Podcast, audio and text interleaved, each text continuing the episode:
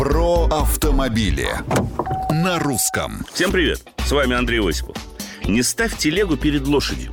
Эта поговорка пришла мне в голову после ознакомления с поправками в закон об организации дорожного движения, которые уже приняты Государственной Думой.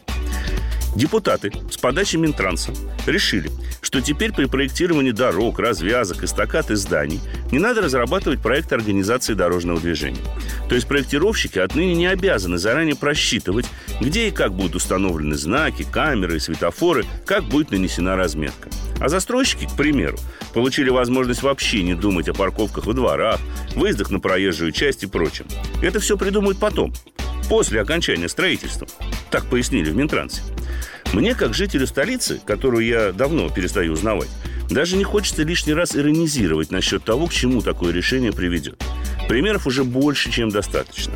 Поэтому соглашусь с экспертами и просто замечу, что схема организации движения является базисом, вокруг которого проектируется и строится та или иная улица, дорога или магистраль, а не наоборот – кстати, само проектирование – это лишь 1-2% от сметы. Правда, требуется думать. Зато, по заверениям Минтранса, дороги теперь будут строиться быстрее.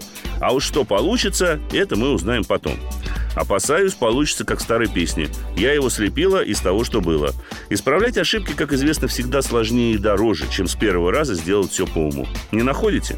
Пишите и комментируйте на страничках Русского радио в социальных сетях. А с вами был Осипов про автомобили на русском.